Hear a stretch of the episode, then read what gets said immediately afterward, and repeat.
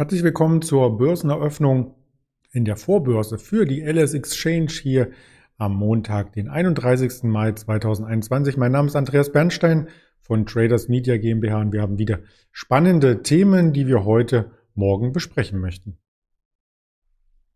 Es geht um das Monatsende und es geht auch um die Mai-Termine, die wir hier durchaus noch auf der Agenda haben sollten.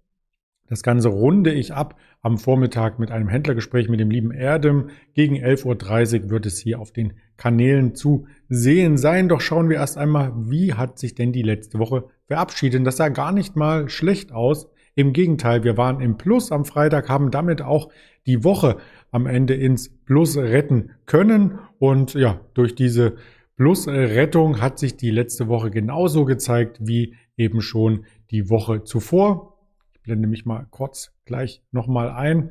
Ähm, und die Woche davor ebenfalls, also bis zum Mittwoch, Donnerstagvormittag, negative Zeichen auf Wochensicht und dann die Aufholjagd bis zu einem Pluszeichen zum Wochenausklang. Im Hoch standen wir bei 15.550 Punkten, also oder 48, 49, je nachdem, ähm, ob man die Indikation zur Rate zieht oder die Xetra-Kurse. Das waren 20 Punkte unter dem Allzeithoch. Und man könnte hier diese gestrichelte Linie als Allzeithoch symbolisieren. Da waren wir nicht weit von entfernt. Was ist davon am Morgen übrig geblieben? Das wollen wir uns auch direkt anschauen. Die Vorbörse am 31.05. zeigt, dass wir etwas leichter sind zum 22 Uhr Schlusskurs vom Freitag, sogar nur acht Punkte zum Schlusskurs, den wir hier im Xetra-Markt 17.30 Uhr hatten, sind es 30, 35 Punkte, also insofern etwas leichter zum Monatsausklang. Ein Sell in May kann nicht mehr erwartet werden. Der DAX ist schon über 2,5 Prozent im Plus, also da müsste es einen Abschlag von mehr als 400 Punkten ähm, geben und danach sieht es vorbörslich zumindest nicht aus. Insofern fast schon grünes Licht für den Monat Mai in der Gesamtperformance. Das sieht positiv aus und man sieht es auch im mittelfristigen Chartbild hier, dass der DAX eher an den oberen Bandbreiten sich hier heranschmiegt als an den unteren des Monats Mai. Ja, also ganz klar, wir knabbern an den Hochs. Wir sind mit den Hochs, die zeitlich nur 30 Punkte zwischen einer Woche versetzt wurden, ähm, sehr, sehr eng beieinander und es könnte hier durchaus zu einer Art Squeeze-Out auf der Oberseite kommen, wenn genau diese Hochs rausgenommen werden. Danach sieht es aber, wie gesagt, vorbörslich noch nicht aus. Und ob heute der Impuls kommt, das ist die große Frage, ob wir hier diesen Impuls sehen, denn die Wall Street hat geschlossen. Das soll dieses Bild symbolisieren. Da wird eher der Memorial Day gefeiert, seit 1868 übrigens, seit dem Bürgerkrieg in den Vereinigten Staaten von Amerika gibt es dann auch keinen Börsenhandel und ein ruhiger Tag von dieser Seite aus kann erwartet werden. Wir haben trotzdem Themen, die wir in Europa noch etwas größer spielen könnten. Einerseits die Elektromobilität, wo geht's hin?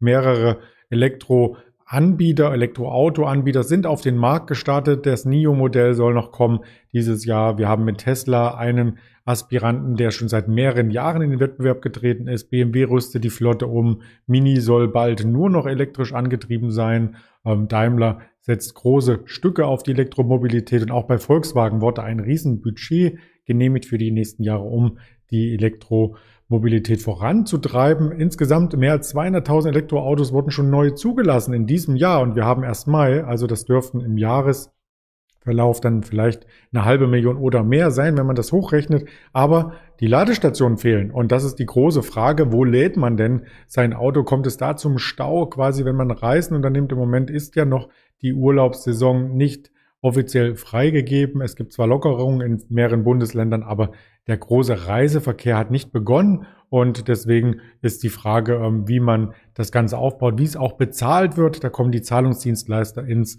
Blickfeld. Also das wird ein Thema sein, was wir in den nächsten Tagen und Monaten auf alle Fälle ausrollen. Ein spannender Artikel auf tagesschau.de. Und den zweiten Artikel, den ich herausgepickt habe, Insektenbürgerstadt Currywurst, vielleicht auch mal was ganz Neues.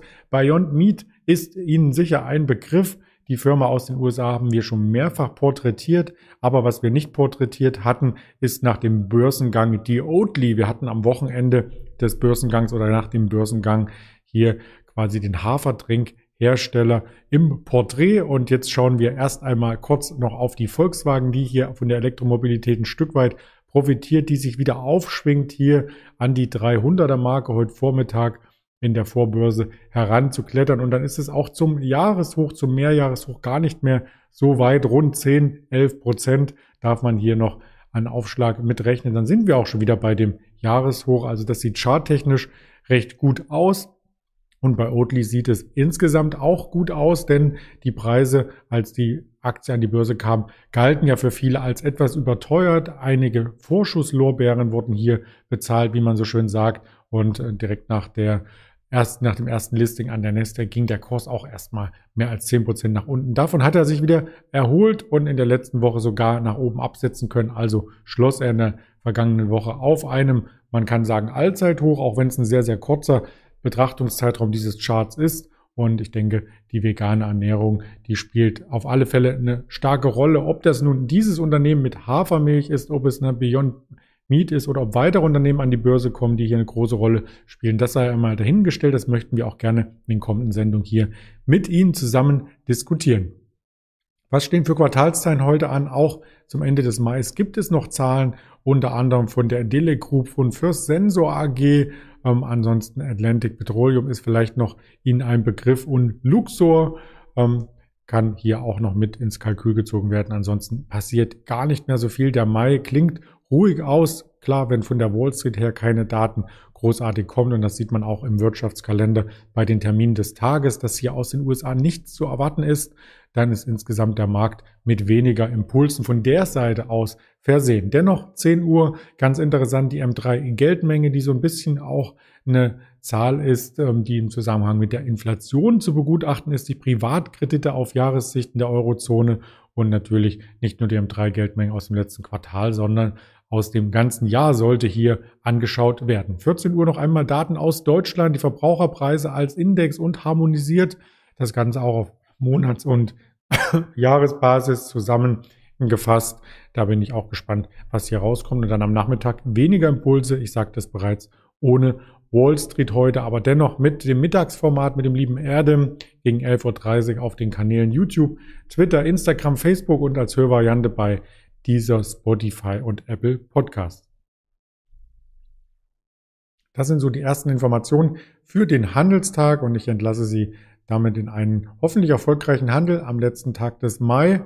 Wir sehen uns 11.30 Uhr wieder mit dem lieben Erdem. Bis dahin alles Gute, Ihr Andreas Bernstein.